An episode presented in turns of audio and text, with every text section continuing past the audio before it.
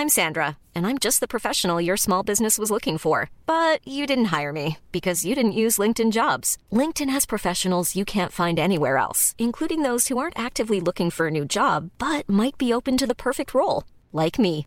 In a given month, over 70% of LinkedIn users don't visit other leading job sites. So if you're not looking on LinkedIn, you'll miss out on great candidates like Sandra. Start hiring professionals like a professional. Post your free job on linkedin.com/people today.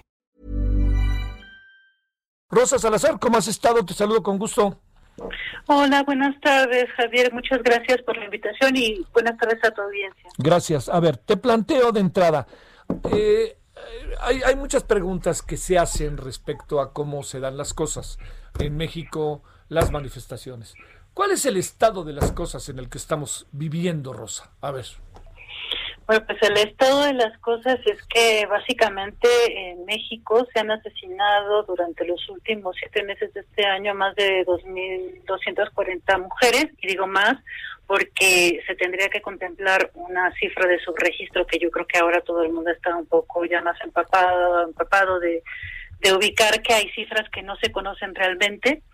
Y estas eh, estas mujeres asesinadas corresponden a muchísimas familias, a muchísimos eh, niños y niñas que han quedado huérfanos, a comunidades completas destrozadas, a más de 566 feminicidios y al aumento gradual de más del 3% en comparación con el periodo del año pasado. Estamos hablando de un crecimiento desproporcionado de la violencia, estamos hablando de una epidemia de violencia en México que no está reconocida, que no es una no es solo un concepto político, ¿no? Eh, abonando al, a- al digamos al argot que está planteándose ahora mismo con el asunto de la pandemia, ¿no? Es un asunto que ya Naciones Unidas nos hablaba de ello en 2002 con la pandemia de violencia y que en 2006 ONU Mujeres declaró también formalmente que existía una epidemia de violencia y que los feminicidios eran parte de este proceso. En ese lugar estamos ahora y estamos en un lugar en donde no se reconoce que esta epidemia de violencia existe y como tal, pues obviamente no puede atacarse, no puede eliminarse un problema como este a menos de que se identifique y se vaya sobre ello, ¿no? Oye, eh, Rosa, Rosa Salazar, a ver, el, el- el- lo que tiene que ver particularmente con la estrategia de gobierno, ayer, eh, digamos, eh, yo, yo creo que, te, digo, te lo digo, este, a ver si lo compartes, yo creo que este gobierno ha hecho cosas que no se han hecho antes, así de fácil en la materia, pero hay una diferencia de concepción, más que de opinión, diría yo, de concepción, Rosa, entre el presidente y la secretaria de Gobernación respecto al origen del tema del feminicidio. ¿Esto qué tanto nos afecta? ¿O si ves la diferencia o es un asunto que se sobredimensiona en medios o en redes? ¿Qué piensas? Eh, siempre es importante saber cuál es el factor eh, fundamental de un problema, ¿no? O sea, eh, el origen, sabemos perfectamente que de- es la violencia estructural, sabemos también perfectamente que no hay, a pesar de los avances, a pesar de las buenas eh, intenciones, hace falta voluntad política. Básicamente lo digo porque pues sin presupuesto no, en el presupuesto es donde se mide la voluntad política y sin presupuesto pues entonces no se pueden hacer muchas cosas. Claro. Eh, la manera en la cual estamos observando que se tendría que operar una voluntad o una apreciación del problema y dimensionándolo adecuadamente desde la política pública tiene que ver con la necesidad de aplicar a presupuestos graduales y eh, pues que, que no se han cumplido básicamente o sea se, ha de- dejado literalmente eh, en los huesos no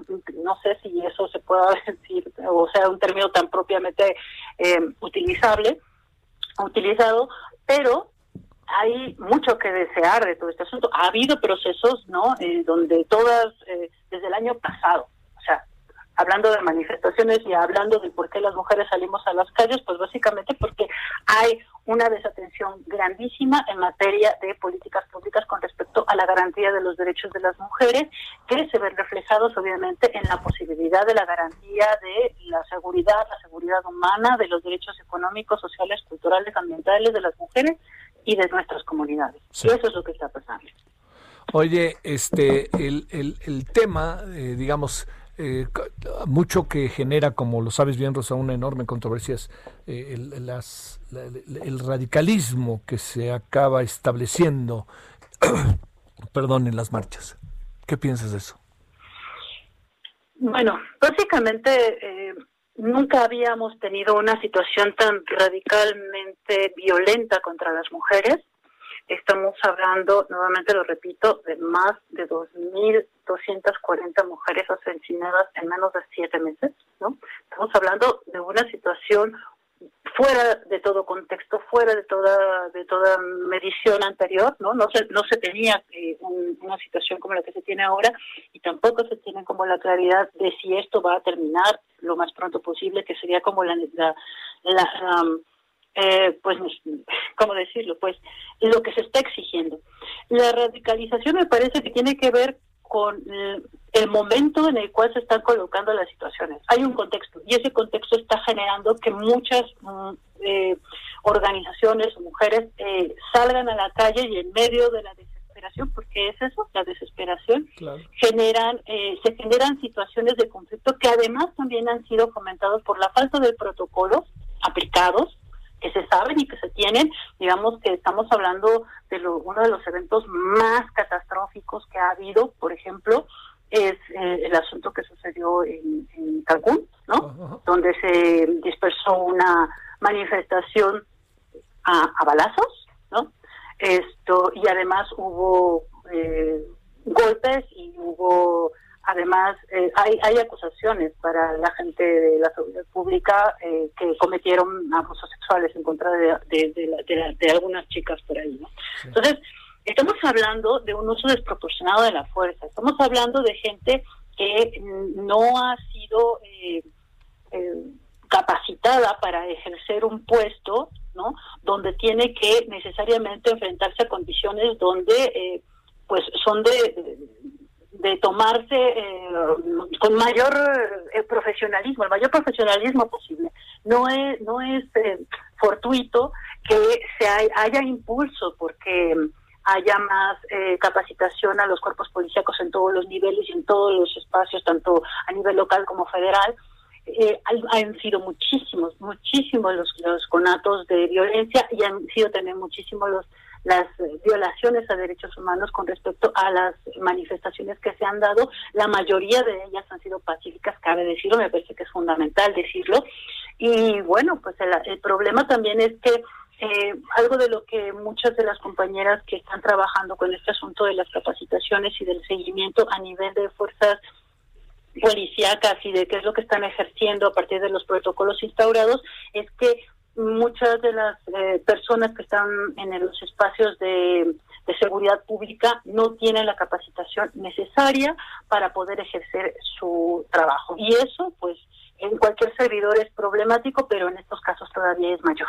Oye, la parte que compete a la atención del problema. A ver, estamos ante una circunstancia en donde uno sabe bien, eh, Rosa Salazar, que una cosa es lo que pase a lo mejor quisiera pensar en algunas ciudades grandes en donde la toma de conciencia colectiva ayuda y en otras en donde incluso eh, la discrecionalidad, complicidad e impunidad pequeñas, no es descarto que también en las grandes Rosa, prevalezca. Ahí, en, términos de eh, una visión nacional, ¿qué encuentras?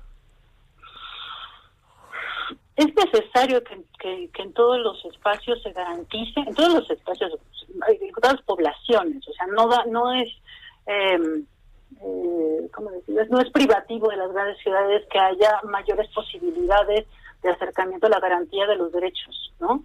Es necesario que todos los derechos se garanticen en todos los lugares, ¿no? O sea, creo que eso es un principio básico, o sea, eh, entender que las personas somos ciudadanas, ya sea que vivamos en una población de 50 casas o con 10 familias y, en una ciudad como la Ciudad de México o Guadalajara o Ciudad Juárez o no sé, ¿no? en Yucatán.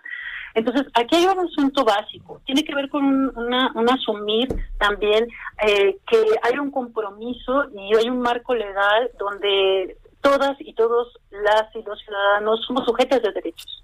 Y en este caso las mujeres tenemos la necesidad de que se garanticen todos nuestros derechos. Ya decía yo hace un rato, los derechos, el derecho a eh, vivir libre de violencia, fundamentalmente, el derecho a decidir sobre nuestro propio cuerpo, además de los derechos que por supuesto son fundamentales, el derecho a la salud, el derecho a la vivienda, el derecho al trabajo. Este, este proceso que hemos vivido en este, en este marco, en este, en este contexto tan adverso que es eh, la pandemia, ha generado, la pandemia del COVID, una eh, agudización de la condición de las mujeres, ¿no? O sea, hemos sido violentadas de una manera impresionante y los números no mienten. O sea, estamos ya viviendo en una situación inédita, ¿no? O sea, pero además tampoco es que están, se están mirando cuáles pueden ser las soluciones pareciera entonces que se le adjudica a quienes son violentadas y a quienes son agredidas en el contexto, en el macro contexto de la, de la violencia estructural, que somos nosotras quienes tenemos la culpa de lo que sucede y que entonces tampoco podemos ejercer nuestro derecho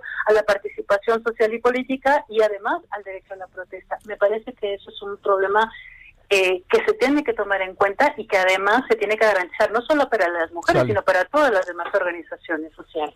Te mando un gran saludo, Rosa Salazar, y gracias que estuviste con nosotros. Hasta luego. Gracias a ustedes. Hasta luego. Buenas tardes.